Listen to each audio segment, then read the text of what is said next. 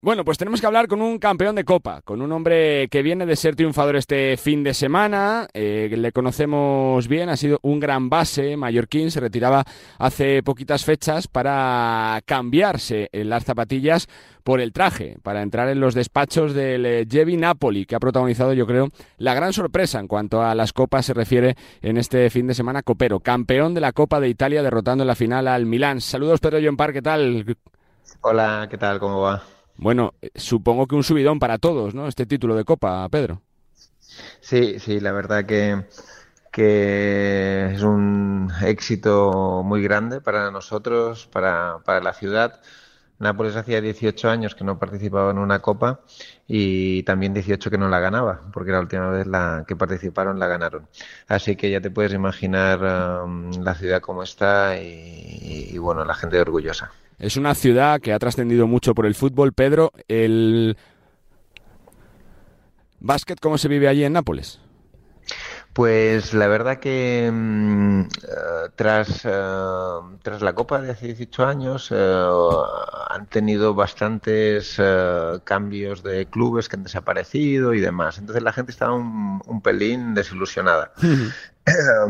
Desde hace cinco años estos nuevos directivos propietarios eh, eh, crearon esta sociedad y bueno, eh, habían conseguido mantenerse en la última jornada el año pasado y no había mucho entusiasmo, pero este año la verdad que desde el principio el equipo ha arrancado muy bien y llevamos todos los partidos, todo vendido, con gente que, que hace cola por conseguir las entradas y estamos otra vez empezando a tener un gran entusiasmo aquí en Nápoles por, por el baloncesto. Supongo que esto supera todas las expectativas, ¿no, Pedro? Porque cuando comenzó la temporada se hablaba de permanencia, pero ya es un título, ¿no? Que esto supera, no sé si hasta tu mejor previsión posible, Pedro. Sí, la verdad que nuestro objetivo, em, debido al presupuesto, era mantenerse. El objetivo era mantenerse con un poco de tranquilidad eh, y en tres años, pues, eh, hacer una escalada dentro de la clasificación. Este año mantenerse, el año que viene intentar jugar playoff y al siguiente, pues, Europa, ¿no? Eh, pero bueno, deportivamente estamos andando, estamos yendo muy, muy bien. Eh, este triunfo obviamente no, no estaba en, en, los planes a principio de temporada. Durante la temporada hemos visto que el equipo que hemos construido es muy competitivo y, y que mm, las piezas encajan muy bien entre sí, tal como habíamos pensado, o incluso mejor. Y bueno, cuando estábamos en la Copa sí que sabíamos que por nuestras características éramos un equipo muy peligroso y que podíamos tener nuestras opciones. Ya conoces el... Eh, básquet transalpino de tu etapa como jugador, Pedro, ¿cuánto ha crecido en los últimos años? No, ya no solo por los presupuestos tan grandes de Milán, de la Virtus, sino también por los equipos, ¿no? Con pujanza en la Eurocup, en la Champions. Sí, sí, sí, el equipo el, el, baloncesto italiano está en auge, eh, es, una, es una realidad eh, muy importante eh, esta rivalidad que han recuperado entre Virtus y, y Olimpia, Milano. Eh, esto pues da mucha más visibilidad eh, y ha levantado, ha alzado mucho el, nivel y, eso hace que los otros también tengan que tengan que ir por la misma, por el mismo sendero, ¿no? Así que, que sí, la verdad que, que la liga está mejorando muchísimo. Yo la viví como jugador. Eh, mm. ya estaba mejorando, eh, pero sin duda eh, estos últimos años yo creo que el nivel es bastante, bastante más importante. ¿Te cambia algo este título de Copa de planificación? ¿Se os va a pedir más la próxima temporada? ¿Estás tranquilo? ¿Cómo lo afrontas, Pedro? Bueno, estoy muy tranquilo y, muy contento, ¿no? Obviamente, eh, yo hoy ya he empezado a pensar eh, en las cosas, ya estábamos planificando la temporada pasada, eso ya lo estábamos haciendo desde hace, la temporada que viene, perdón, ya lo estábamos haciendo desde hace dos meses. Eh, esto, pues bueno, eh, puede ser muy positivo a nivel de, de, conseguir más gente que se sume al proyecto y poder aumentar el presupuesto. Sí, puede ser más complicado porque muchos jugadores se van a revalorizar también. Bueno, hay que ver, hay que hacer la lectura dentro de, dentro de unas semanas, ver cómo podemos ir construyendo y hacer que todo esto pues eh, se convierta en algo muy positivo y, y nos, nos ayude a, a, crecer quizá de una forma más uh, acelerada de, de, lo que estaba previsto. De la experiencia que te da el ser jugador tantos años, Pedro, ¿qué te ha sorprendido del cargo de secretario técnico? ¿Te lo esperabas así, más duro, más tranquilo, más complicado, con más presión, más nervios? ¿Cómo es? Bueno, pues la verdad que las sensaciones son diversas eh, porque de jugador, pues mm, aunque ya era un jugador que, pensaba mucho globalmente, eh, aquí pues, eh, pues se vive de otra forma, ¿no? Porque eh, ya no estás preocupado de jugar bien, jugar mal, de cómo puedes ayudar tú a tus compañeros, pues aquí tengo que tener una visión mucho más global, eh, saber mm, pues cuáles son nuestros objetivos, explicárselos a todo el mundo, tanto jugadores como directiva, como como entrenador, uh, hacer de psicólogo cuando tengo que hacer de psicólogo y el último eres tú, ¿no? El último eres tú. Así que, que bueno, que mi experiencia como jugador me ayuda muchísimo porque me, ayuda a dar, me ayuda a dar una mano muy importante al entrenador en puntos de vista, puedo hablar con los jugadores sabiendo qué les puedo decir y qué no les puedo decir, sabiendo cuáles son sus sensaciones, todo esto me ayuda, me ayuda muy, eh, me ayuda muchísimo, ¿no? Eh, pero si te digo la verdad, eh, me siento, me siento muy cómodo, no, no, no siento que sea mi, mi primer año, ¿no? Me siento cómodo desde el principio, me han ayudado muchísimo, me han dado una libertad eh, muy, muy grande para construir el equipo. Eh, todo depende de mí, toda el área deportiva. Y eso es de agradecer porque no es fácil a, un, a un primerizo. ¿Cómo se hace para la elección de entrenador? ¿Cómo hiciste, Pedro? Porque, claro, te decantaste por Milicic, pero supongo que tendrías 5 o 10 candidatos para el técnico, ¿no? para puesto entrenador. Tenía cinco o seis, tenía cinco o seis. Eh, pero como conocía bastante bien la liga, de la vida desde dentro, mm, sabía que era muy, muy, muy importante encontrar un, un, un, entrenador capaz de, de, ir desarrollando el equipo durante la temporada. ¿no? Yo quería un poco salir de la dinámica que se vive en Italia de, muchos cambios de jugador durante la temporada. Cuando las cosas van mal, se suele cambiar los americanos porque eh, tienes seis americanos, entonces, o seis extranjeros, ¿no? Eh, entonces tenía claro que, para construir un proyecto tienes que tener una solidez, esta solidez te la, te la tiene que dar el trabajo del entrenador, ¿no? Y, bueno, vi que Milicic em, eh, siempre sus equipos son muy trabajados, con muchas opciones ofensivas, con muchas opciones defensivas, eh, eso se veía en los partidos, en los vídeos, entonces enseguida entendí que, era una persona que trabajaba muchísimo, ¿no?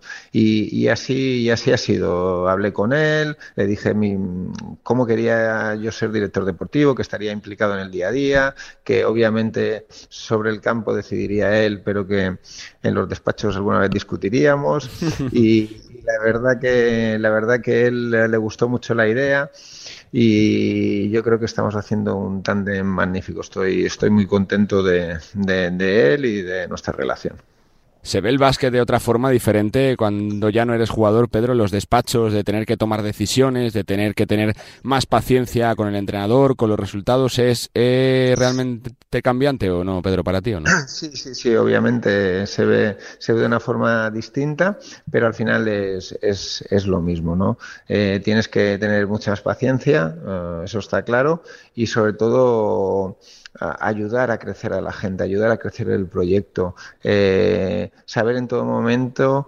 eh, cuál es el camino y cuál no es el camino, ¿no?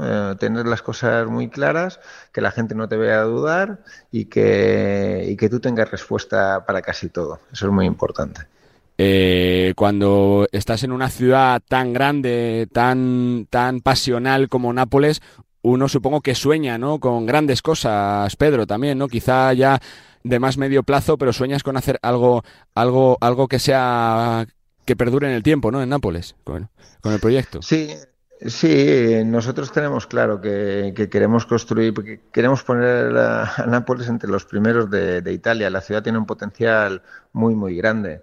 Eh, tenemos tres propietarios muy, muy sólidos, con tres empresas muy importantes. Entonces, eh, creo que es un proyecto muy serio, muy serio. Eh, que, nos puede llevar a, conseguir cosas importantes como ya hemos hecho, porque la verdad que, esta copa es una cosa muy, muy, muy, muy importante, que quizá te triplican o cuatriplican el, el presupuesto en unos años y, no la consigues, ¿no? Así que, que, bueno, que esto ya es una cosa grande, pero obviamente hay que seguir construyendo y sobre todo dar una solidez a un proyecto, unos cimientos a un proyecto, eh, porque bueno, esto, eh, la vida es así, algún día eh, dejaré de estar aquí porque no me quieran o porque me tenga que ir y estaré orgulloso de poder pensar que, dejo un proyecto sólido a mis espaldas. Pedro, cuando no tienes tantos recursos como otros equipos, ¿cómo se convence a los jugadores? ¿Tienes que tirar de persuasión por tu conocimiento personal, por tu trato, proponerles cosas distintas? ¿Cómo lo haces? Sí, evidentemente. Evidentemente tienes que tirar por ahí, ¿no? Tienes que eh, entender cómo son sus carreras, eh, eh, ponerse, ponerte en su sitio para saber cómo piensan y saber qué es lo que les puede ilusionar y qué es lo que nos puede ilusionar. Y luego, pues jugar entre apuestas y jugadores consolidados, ¿no? que, es lo que hemos hecho para, para mm. poder hacer espacio en el presupuesto, pues hemos hecho algunas apuestas que nos han salido muy bien de precio y hemos podido tener un poquito más de espacio para, para apostar por jugadores más contrastados, que yo creo que era una mezcla muy, muy importante.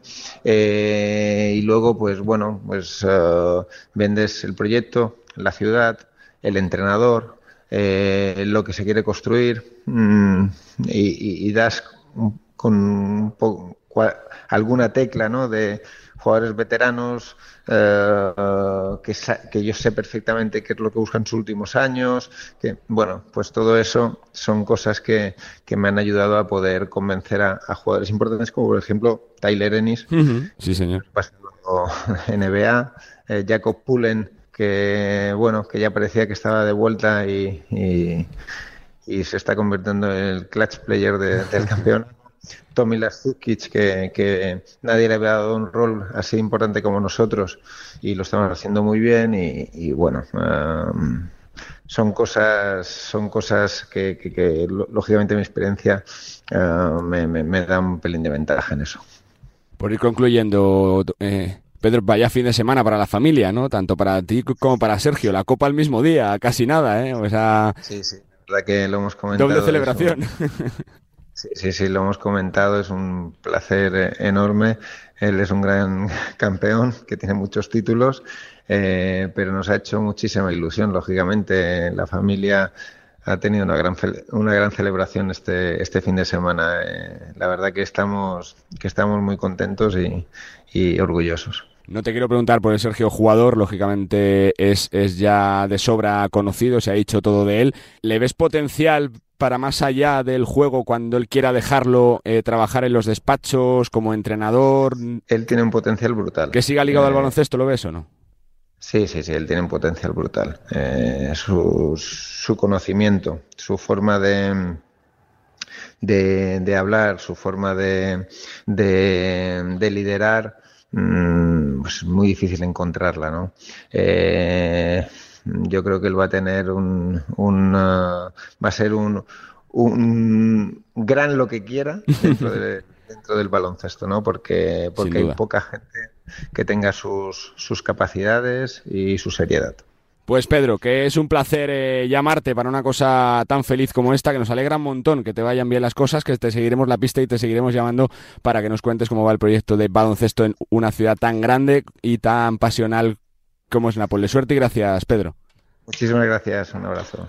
Pedro Part, director deportivo del Nápoles eh, Basket, que ha protagonizado yo creo que una de las grandes sorpresas, si no la mayor sorpresa del fin de semana en cuanto a las copas, con ese título en Italia ganando en la final al Olimpia Milán de Ettore Messina y de Nikola Mirotic consiguiendo 18 años después la copa para el eh, conjunto napolitano, que está creciendo, que está intentando tener aspiraciones altas en una liga con eh, crecimiento y con un potencial para seguir mejorando en los próximos años.